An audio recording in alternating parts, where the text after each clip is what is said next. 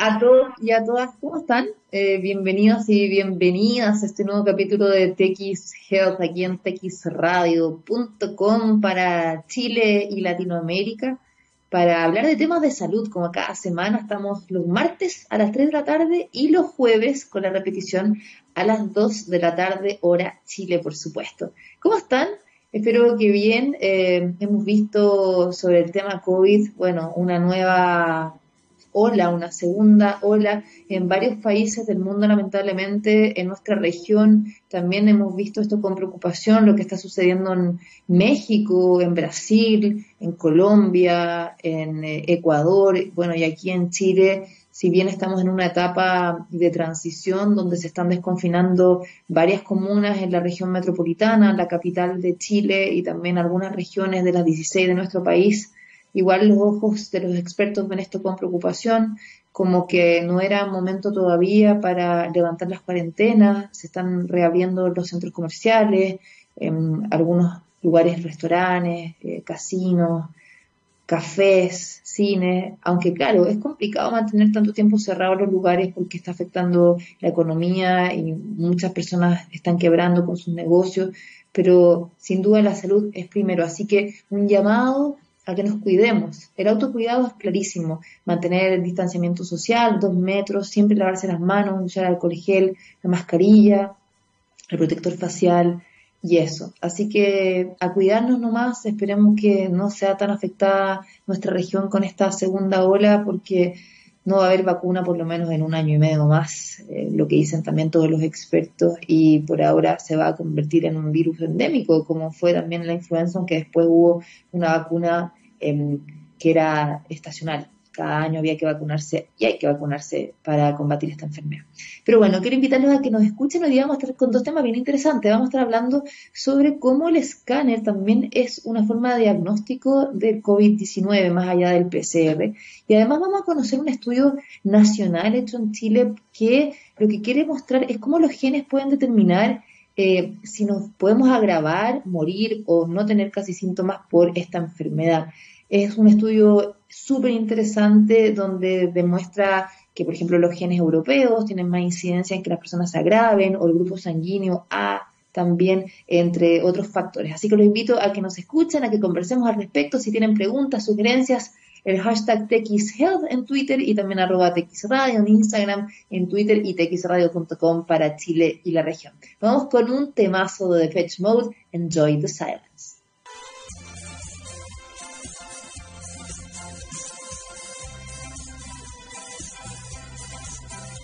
Bueno, ya estamos al aire aquí en TX Health, en txradio.com. Disculpen la demora, tuvimos que poner algunas canciones, hubo un problema técnico para conectarnos con nuestro actual invitado, pero ya estamos eh, en vivo y en directo para Chile y Latinoamérica. Y como yo les anunciaba, bueno, eh, los especialistas indican que COVID-19 como se va a convertir en este virus endémico, vamos a tener que acostumbrarnos a vivir con él de acá varios años más. Eh, no solamente el PCR es una técnica para la detección precoz de esta enfermedad, sino que otras técnicas de imagenología, como es el escáner, em, o también conocida como tomografía, ¿no? la cual permite identificar la presencia del virus y la expansión de este en los pulmones, siendo que esta enfermedad provoca esta neumonía atípica que puede convertirse en una situación muy grave e incluso llevar hasta la muerte. Bueno, queremos conversar al respecto sobre esta tecnología de imágenes y por eso ya está con nosotros Jaymar Bermeo, especialista en tomografía de Siemens Health. Eh, eh, Health eh, ¿Cómo se pronuncia? Health Engineers. Health Engineers. Ahí sí. Ahí sí. ahí sí. ¿Cómo, ¿Cómo estás, Jaymar? Muy bien, muchas gracias por invitarme y oh, orgulloso de estar aquí con ustedes y poder hablar sobre este tema tan importante que hoy en día nos, eh, nos tiene desde el punto de todo punto de vista muy atentos a, los avances tecnológicos. Sí, bueno, e, es bien interesante esto porque en general la gente conoce el PCR o también eh, el test rápido de sangre para saber si tienes anticuerpos recientes o anticuerpos ya de memoria, que significa que estás cursando la enfermedad o ya la tuviste. E, en este caso, ¿cómo eh, esta imagenología viene a apoyar o complementar el diagnóstico? Mira, eh, es muy importante tener claro que si bien nosotros tenemos diferentes tecnologías, la tomografía axial computarizada es una tecnología que nos permite evaluar y ver de una forma eh, cuantitativa y cualitativa las imágenes y los patrones radiológicos que nos determina cuando un paciente es sugestivo de COVID-19. Eh, todas estas mm, eh, pruebas, como es el PCR, si bien son pruebas que eh, es el gol estándar, que nos permite tener una efectividad y una, una sensibilidad y una especificidad muy alta, la tomografía aporta un diagnóstico preciso en aquellos pacientes, por ejemplo, que tenemos un PCR negativo o en las primeras etapas del contagio, en donde ese PCR no nos arroja una información ideal, contamos con la tomografía para poder hacer este tipo de estudios. La tomografía es un estudio por radiaciones ionizantes, es un estudio muy simple que no toma más de dos minutos en realizarlo y que nos permite tener esa visualización interna de esos patrones radiológicos que nos permiten evaluar este tipo de diagnóstico con una precisión hasta un 95% de sensibilidad en dichos pacientes. Pero en general, te pregunto, acá realizarse un escáner es bastante caro. Entonces, em, y la cobertura va a depender mucho de tu ISAPRE o tu seguro de salud. ¿En qué caso es recomendado? Porque si comparamos, por ejemplo, el valor de hacerse un escáner versus hacerse un PCR, hay una gran diferencia.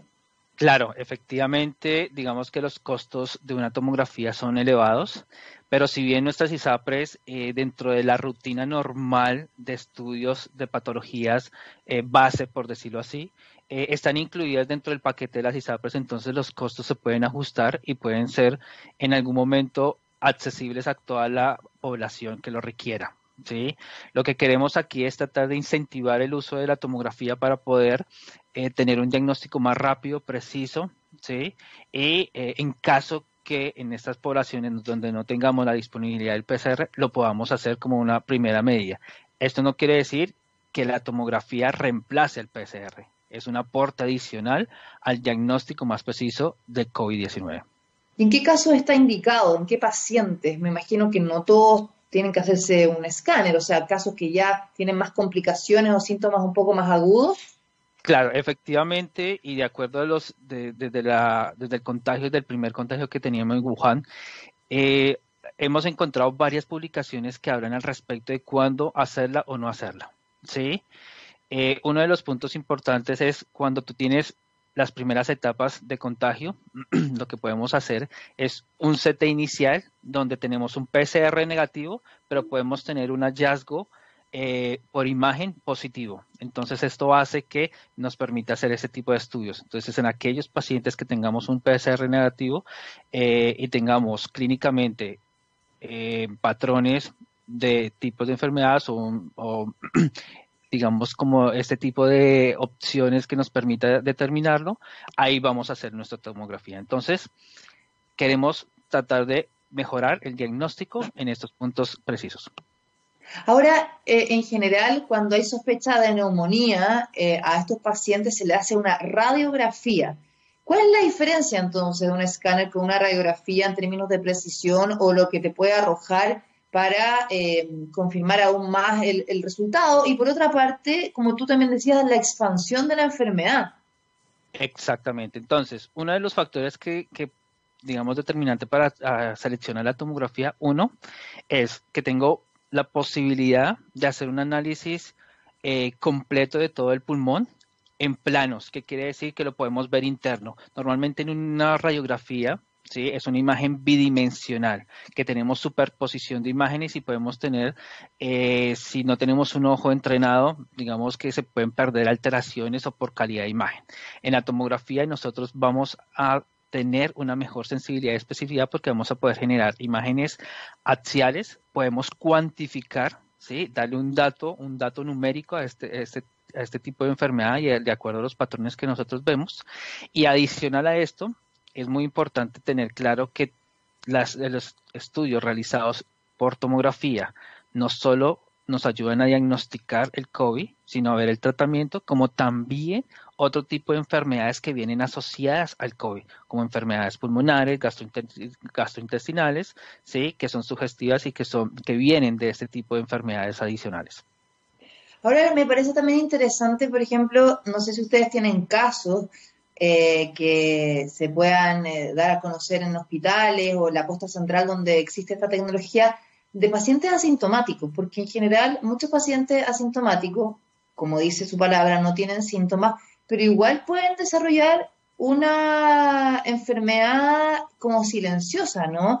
Eh, yo conocía un caso a través de, la radio de un paciente que tenía solo así como romadizo, un poco de mucosidad, etcétera, y no se sentía nada de mal y tenía neumonía y, lo tuvieron que hospitalizar, de hecho. Entonces, ¿cómo, si, efectivamente hay casos asintomáticos que en la tomografía o escáner revelen algo que está oculto y que a lo mejor no se manifiesta con síntomas eh, leves?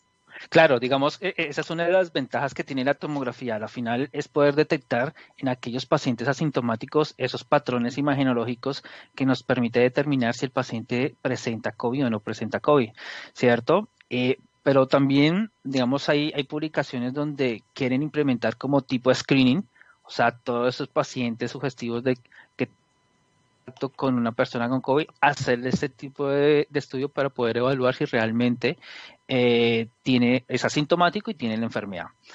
Uno de los temas aquí, digamos, que eh, hay que tener claro y es muy importante, es que la tomografía trabaja con radiaciones ionizantes y es un punto en el cual nosotros tenemos que garantizar que los tipos de estudios los hagamos a bajas dosis para evitar unos efectos colaterales por radiación. ¿sí?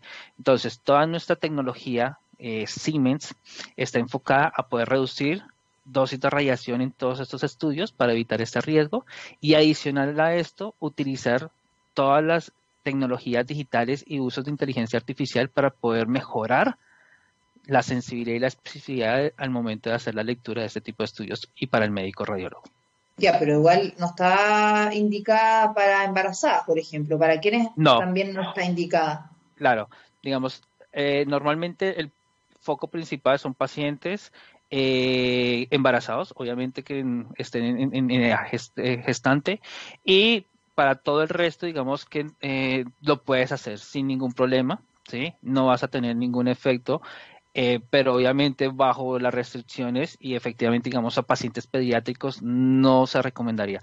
Ahora, si bien sabemos, la población a nivel del COVID está de los 30 años en adelante, pero también encontramos casos pediátricos que hemos visto, pero para eso eh, utilizamos todas las técnicas y todos los algoritmos que nos permiten reducir dosis de radiación en aquellos pacientes.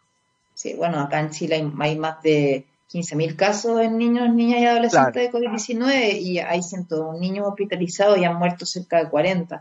Lo que pasa es que, claro, eh, la mayor prevalencia se produce en, los adultos y en los adultos mayores. Pero me parece súper interesante entonces eh, la imagenología como complemento o también como eh, herramienta de diagnóstico alternativa. Así que yo te quiero agradecer mucho, Heimar Bermeo, especialista en tomografía de Siemens Health.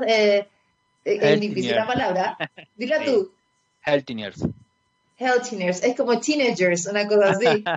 ¿Cierto? como Healthineers Chile. Eh, ¿Dónde se puede buscar información? ¿Hay alguna página web o algo que nos puedas recomendar para quienes quieran saber más? Efectivamente, nosotros como Siemens Healthineers en Chile eh, estamos trabajando fuertemente para expandir la medicina de alta precisión, beneficiando el sistema de salud en todo nuestro, en todo nuestro eh, ámbito público y privado. Toda la información que ustedes requieren lo pueden encontrar en página de internet www.siemenshealthineers.cl. Ahí vas a encontrar toda la información eh, necesaria y temas principales con respecto a COVID y cuáles son todas las otras tecnologías que nosotros tenemos disponibles para el diagnóstico final y el uso de la inteligencia artificial en estos casos. Perfecto, bueno, te quiero agradecer mucho, Gima, que estés muy bien y cuídate. No, a ti, muchas gracias por todo eh, y nuevamente disculpo un poco la tardanza, pero eh, nuevamente gracias a TXS Radio. No te preocupes, que estés muy bien, chao. Que estés bien, Andrea, que estés bien. Bueno, y eh, nos vamos a ir a la música, pero antes queremos eh, saludar también a nuestro auspiciador, Rayen Salud, de una empresa chilena de servicios TI especializada en informática médica, con más de 16 años de trayectoria que ha contribuido con fuerza a la transformación digital en salud en Latinoamérica, gracias al desarrollo, implementación y acompañamiento de más de mil proyectos de incorporación tecnológica en diversas instituciones de la salud. Rayen Salud ofrece un ecosistema de servicios tecnológicos con soluciones escalables, interoperables y de rápida adopción. Conoce más de sus servicios en rayensalud.com. Nos vamos a la música y a la vuelta vamos a estar conociendo este estudio nacional de genética, cómo los genes pueden ayudarnos a saber si podemos tener síntomas leves o agravarnos hasta fallecer por COVID-19. Queremos saber más al respecto, así que ya volvemos. Ya estamos de vuelta aquí en TX Health, en txradio.com. Recuerdo que eh, el programa lo pueden además escuchar en Spotify, que en SoundCloud, en txradio.com. Eh, estamos los martes de 3 a 4 y los jueves la repetición de 2 a 3 de la tarde para que no te lo pierdas. Cada semana tenemos dos entrevistados de temas de salud, de salud digital, también tecnología y emprendimiento y muchas cosas interesantes. Bueno, y como les anunciaba, hoy día queremos hablar de un estudio nacional sobre los genes, cómo los genes pueden de alguna forma ser eh, indicadores de si el COVID-19, esta enfermedad, eh, podemos ser asintomáticos o agravarnos, incluso morir. ¿Cuál es el secreto que está en nuestros genes? Bueno, le voy a hacer una introducción porque hoy día sabemos que todas las personas somos un 99,9 iguales en nuestra eh, composición genética y el 0,1% que nos diferencia sería clave, como les decía, para definir la severidad de cómo nos podemos enfermar de COVID-19. Además, se sabe que las personas que han tenido eh, esta enfermedad, el 80% de los casos se enferma de forma leve o moderada, el 20% em, requiere ingreso hospitalario y el 5% de, de, ellos puede estar en cuidados intensivos e incluso morir. Bueno, es probable que estas diferencias sean responsables de eh, la severidad con la que nos enfermamos y por eso hay un estudio nacional que está hecho por la Universidad Austral de Chile, la Universidad de Antofagasta, la Universidad de Magallanes y la Universidad de Chile, que busca encontrar las zonas del genoma humano para ayudar a predecir este grado de riesgo. Bueno, ya está con nosotros para hablar de este tema Ricardo Verdugo, profesor de genética del Instituto de Ciencias Biomédicas de la Universidad de Chile y también director de este proyecto nacional que es financiado por la Agencia Nacional de Investigación y Desarrollo, la ANID, del Ministerio de Ciencia y Tecnología. ¿Cómo estás, Ricardo? Bienvenido a TX Hola, Andrea. Muy bien, muchas gracias por la invitación a hablar en tu programa. Bueno, en resumen, ¿qué, ¿Qué es lo que apunta este estudio, Ricardo? Yo hacía una introducción, pero tú mejor que nadie lo puedes explicar mejor, ¿no? Sí, eh, bueno, quizás eh, lo primero es eh, explicar qué es el genoma, que es una palabra que nosotros usamos recurrentemente y me han hecho ver personas que no todo el mundo sabe lo que es. Y en resumen, es todo el material genético que, que tiene una célula o una persona, un organismo, ¿no? y que en nuestro caso está dividido en 22 pares de cromosomas, en cada par uno de origen materno y otro de origen paterno. el objetivo nuestro es identificar en qué parte de ese genoma se pudiera encontrar variación genética que afecte el riesgo de tener formas graves de la enfermedad COVID-19. No, no, se sabe, pero eh, hay evidencia de que efectivamente hay factores genéticos, eh, hay gran correlación, eh, similitud en la severidad entre gemelos, por ejemplo, lo cual habla de que hay un componente genético importante. Y, se han identificado un par de regiones del genoma. la más conocida es, el, gen que codifica para el grupo sanguíneo ABO, donde se vio que las personas que portan el grupo O están en menor riesgo que las que portan el grupo A. Eh, el grupo A es el más prevalente en Europa, el grupo O es más prevalente en nuestro continente. Eh, y, hay otra región más, pero eh, pensamos que tiene que haber muchas otras regiones más del genoma donde hay genes que son relevantes para, para determinar si una persona sufre las formas más leves o las más severas de la enfermedad. Y nuestro objetivo es eh, ir a buscar esas, esas, regiones, identificarlas y ojalá que nos sirvan para hacer predicciones útiles para la salud pública. Ricardo, ¿y qué estudios internacionales hay? Porque hemos visto, por ejemplo, en casos, bueno, como China, Japón, donde la mortalidad no ha sido tan grande como en Europa. O sea, hemos visto que Italia o España o Estados Unidos también han sido los países con mayor mortalidad. Aquí en la región, en Latinoamérica, eh, Chile es uno de los países con más muertes por región, eh, la región por millón de habitantes. Em, ¿qué, ¿Qué estudios hay? O sea, ¿cómo si vemos que el mundo está compuesto por razas, a etnias eh, tan diferentes. Em, ¿Hay algo que ya se pueda saber, algunas hipótesis, que se puedan manejar? Sí, hay múltiples estudios que están eh, surgiendo, que están andando y algunos están empezando. Eh, nosotros aquí en Latinoamérica estamos más atrasados también porque la, ola de contagios partió mucho después, pero en, Europa hay, hay varios estudios, incluyendo los, en España e Italia, donde ya hay un estudio eh, publicado que, mostró estas dos regiones genómicas de asociación, pero hay más estudios en, en, Francia, en Italia, en Alemania, que están eh, andando ahora. Y estamos todos interconectados, porque hay una institución eh, internacional que se llama COVID-19 Host Genetics, que significa la genética de los pederos de COVID-19, COVID-19 eh, y que busca eh, que mediante eh, compartir datos entre los distintos estudios de los distintos países podamos realizar lo que se llama meta-análisis para identificar con, un, con una mayor fuerza, mayor poder esas regiones genómicas a lo largo del mundo, o sea, desde el genoma. Por lo tanto, nosotros ahora con este proyecto vamos a poder agregar a Chile en ese mapa genómico mundial y, poder contribuir a, ese esfuerzo internacional para encontrar esas regiones genómicas que determinan mayor riesgo de las formas severas. Eh, ya hay primeros resultados eh, preliminares a partir de esos estudios y efectivamente hay otras regiones del genoma que están surgiendo como, como asociadas y no es que no hayan estado presentes en, los estudios iniciales, pero eh, estos estudios dependen mucho del tamaño de la, de, de, la muestra.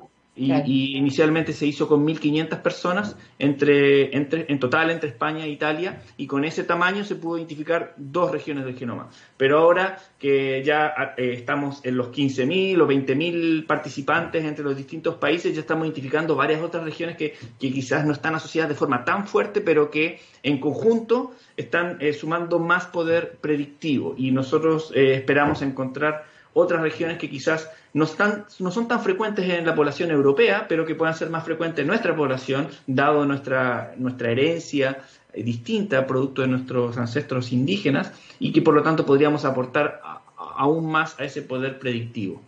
Pero para ser más específico, por ejemplo, eh, los asiáticos, los genes asiáticos tienen menos prevalencia a agravarse o, como tú decías, los genes europeos mayor o los genes americanos, en este caso los indígenas mayor que otros, porque también, como ha dicho la Organización Mundial de la Salud, como que el, el gran foco o problema que hay ahora está concentrado en América Latina, donde se han producido muchísimas muertes. Ahora, eh, si vemos el caso de Argentina, donde tienen muchos descendientes italianos, no hay tantas muertes como hay acá en Chile, donde la prevalencia es del grupo sanguíneo O, en la población más vulnerable, donde se han producido la mayor cantidad de muertes, y quizás ahí el gen es más americano o está más asociado a un gen indígena. Eh, en ese sentido, ¿cómo, ¿cómo se puede dar respuesta a ese comportamiento de la mortalidad? Eh, yo diría que eh, ese tipo de asociación entre el riesgo mayor o menor y un origen ancestral eh, solamente se puede establecer gen por gen. No tiene por qué haber un patrón que sea general para todo el genoma. Si bien en el gen del grupo ABO el, alelo de mayor riesgo es el que es más frecuente en Asia y en, América, perdón, el de menor riesgo, el de Asia y América y el de mayor riesgo en Europa, no hay ninguna razón para suponer que el mismo patrón se va a ver en las otras regiones del genoma. Por lo tanto, eh, finalmente se produce una mezcla y lo mismo lo hemos visto en otras enfermedades. En diabetes tipo 2 hay, genes que son más, más frecuentes en el componente amerindio y otros que son más frecuentes en el componente europeo. No podemos englobarlo y decir la ancestría asiática o la ancestría amerindia está asociada a mayor o menor riesgo. Eh, si, lo está, todavía no lo sabemos y va a ser el producto del promedio de distintos genes que puedan tener distintos, distintas asociaciones. Y yo creo que además, eh, eh, es un tipo de asociación que puede eh, ser susceptible a ser malinterpretada, incluso ser tomada por algunos grupos eh, que, son más extremos respecto a diferencias raciales entre las personas y que no son para nada. Al final. Claro, entonces yo no estaría a favor de hacer ese tipo de asociaciones de entre mayor o menor riesgo con un, con un origen ancestral en particular, porque por un lado no tenemos evidencia científica de que eso ocurra a nivel general en el genoma y por otro lado puede ser muy mal usado. Claro. Ahora, si hablamos, por ejemplo, como tú comentabas, de enfermedades que son como la diabetes o la hipertensión u otras que pueden ser hereditarias y que han sido los factores predominantes de riesgo en esta pandemia, personas con sobrepeso, obesidad, eh, hipertensión, diabetes o síndrome metabólico. Em, por ejemplo, si, si mi papá tiene una de esas enfermedades, ¿ya? Y efectivamente tuvo COVID y se agravó y estuvo muy mal, ¿hay posibilidades que a mí también me pase lo mismo? Porque obviamente yo soy la mitad de los genes de mi papá y la mitad de los genes de mi mamá. Eh, va a depender de si, tú también tienes la misma condición.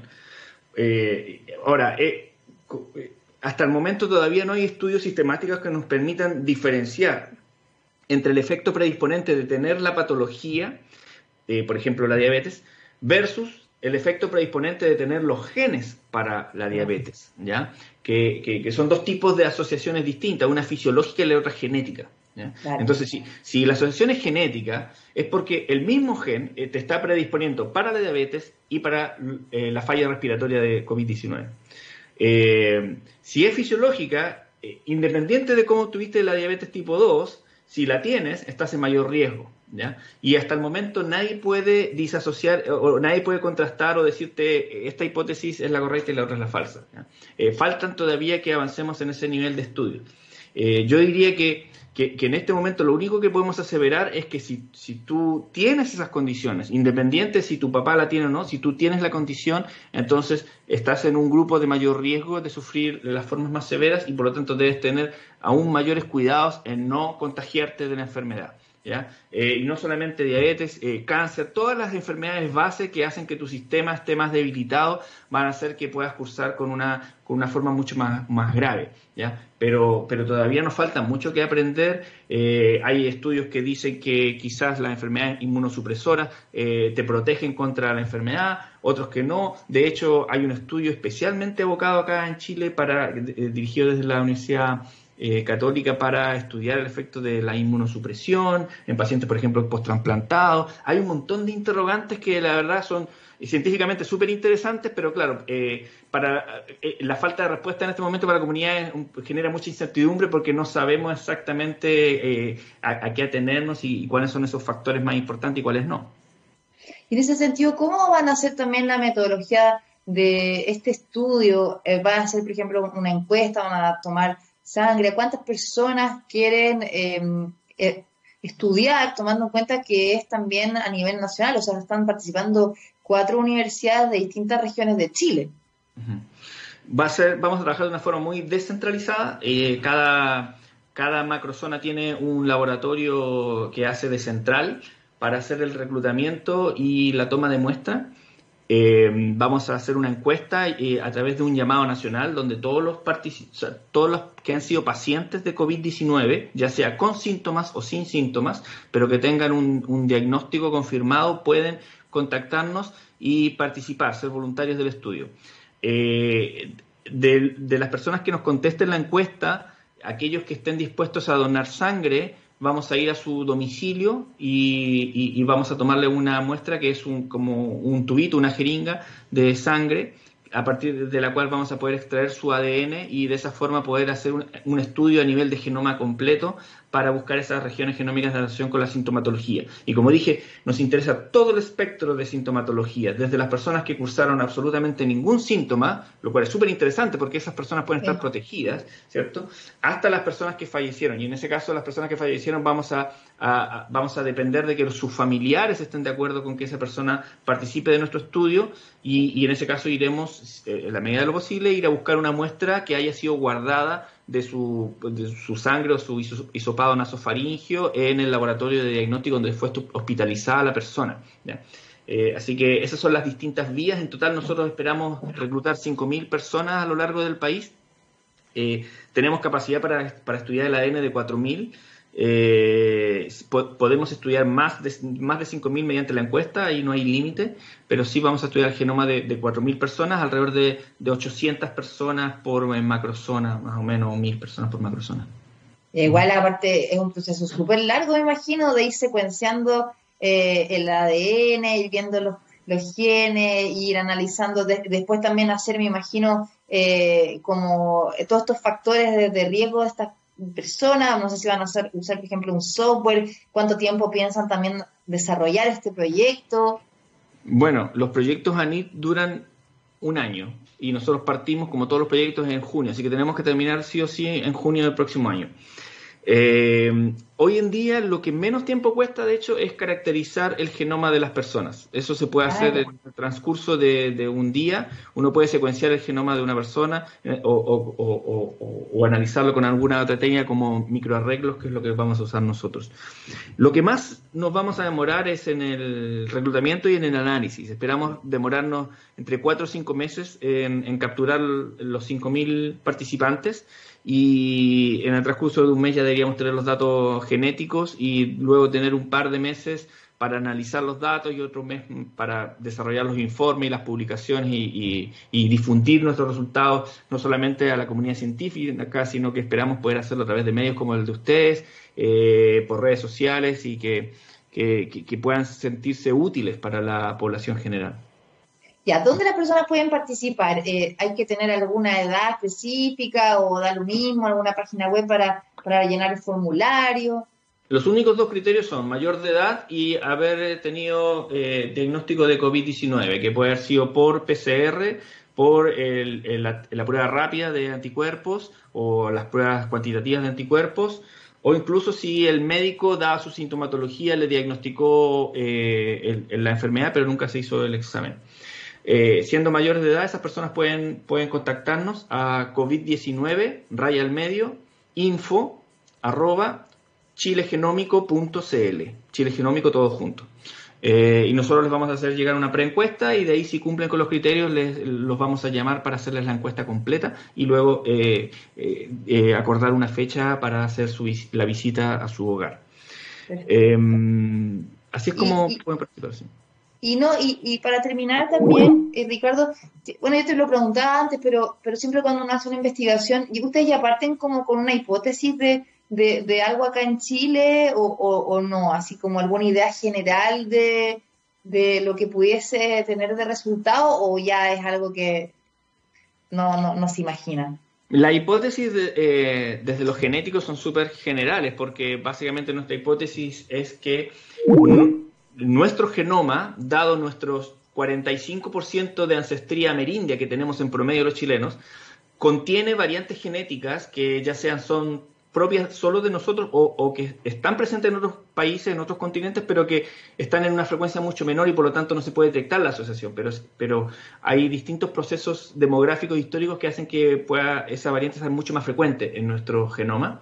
Y por lo tanto nosotros vamos a tener mayor poder de ir a, encontrar la asociación con el fenotipo de COVID-19. Entonces es una hipótesis muy general. Evidentemente uno podría plantear una hipótesis por cada gen del genoma, pero es una hipótesis general. Desde el punto de vista de lo no genético, uno podría hipotetizar que las personas que eh, son de estratos sociales más bajos están eh, más expuestas a factores predisponentes como obesidad, como hipertensión, lo que hemos conversado, eh, y, o menor acceso a una atención primaria oportuna o acceso a una hospitalización oportuna porque no le faltó la cama, etcétera. Eh, entonces, eh, nosotros vamos a, también evaluar esas variables socioeconómicas. De hecho, estamos en, hoy día acabo de salir de una conversación para colaborar con un centro que se dedica a esto, se llama COES, de cohesión social, donde ellos se especializan en el tema socioeconómico y ellos nos van a, van a ser un gran apoyo para nosotros para poder caracterizar mejor esas variables que van a ser yo creo, incluso aún más importantes que la genética y, por lo tanto muy importantes de estudiarlas a fondo para poder discernirlas, diferenciarlas de las variables genéticas. Así que esa sería mi hipótesis, que vamos a tener ambos componentes importantes, el genético y el social o ambiental, y vamos a poder eh, describir la prevalencia de esos factores a lo largo de todo el país y de esa forma entregarle una herramienta útil a las autoridades de salud pública. Claro, ahora, eh, un ejemplo ya, por ejemplo yo, eh, mis bisabuelos paternos son sirios y mis bisabuelos maternos son de Croacia. Eh, en ese sentido, en lo que es el árbol genealógico y la descendencia con los genes, yo podría, en, el fondo, en mi genoma tener efectivamente esos genes de, de esas etnias o ya cuando ya estoy tan mezclado, ya soy chilena, ya han pasado ya tres generaciones, no necesariamente puede haber una correlación, como tú decías, que están estos estudios internacionales que pueden decir que, no sé, genes europeos, genes amerindios, genes asiáticos, eh, tienen una predisposición tal.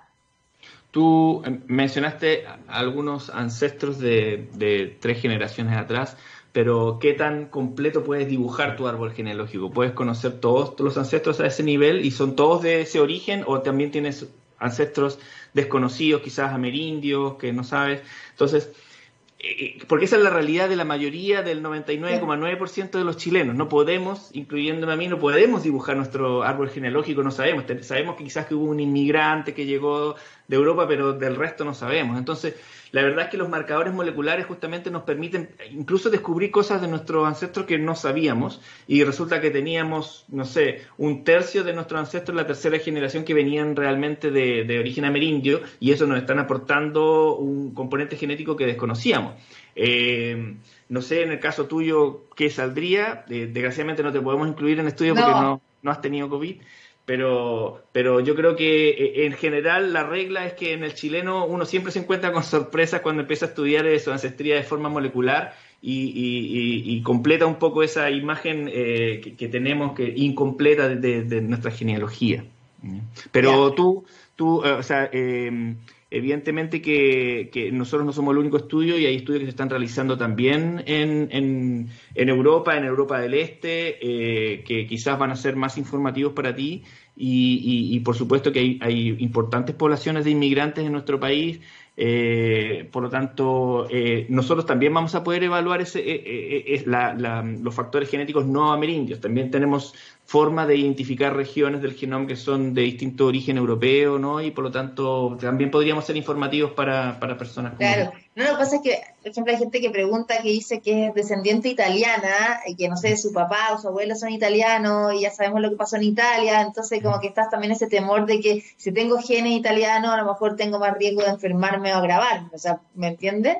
Claro, claro, y, y es posible que así sea, pero la verdad es que todavía no lo podemos aseverar eh, esperemos que de aquí a fin de año podamos darle una respuesta a esas personas, pero la recomendación, independiente del origen ancestral, es siempre cuidarse y, hacer eh, y respetar las medidas sanitarias de las autoridades. De todas maneras, te quiero agradecer Ricardo Verdugo, profesor de genética del Instituto de Ciencias Biomédicas de la Universidad de Chile, director del proyecto del genoma asociado al COVID-19, este proyecto financiado por ANIT. Muchas gracias y súper interesante. Ojalá le vaya muy bien. Bueno, estaremos atentos a los resultados. Muchas gracias a ti, hasta luego. Chao Ricardo. Bueno, nosotros nos despedimos, gracias por la sintonía aquí en TX Health. Eh, ya sigue con nosotros toda la programación acá en txradio.com y las repeticiones este jueves a las 2 de la tarde. Nos reencontramos la próxima semana. Cuídate mucho y si puedes quédate en casa. Chao, chao. Chao a todos.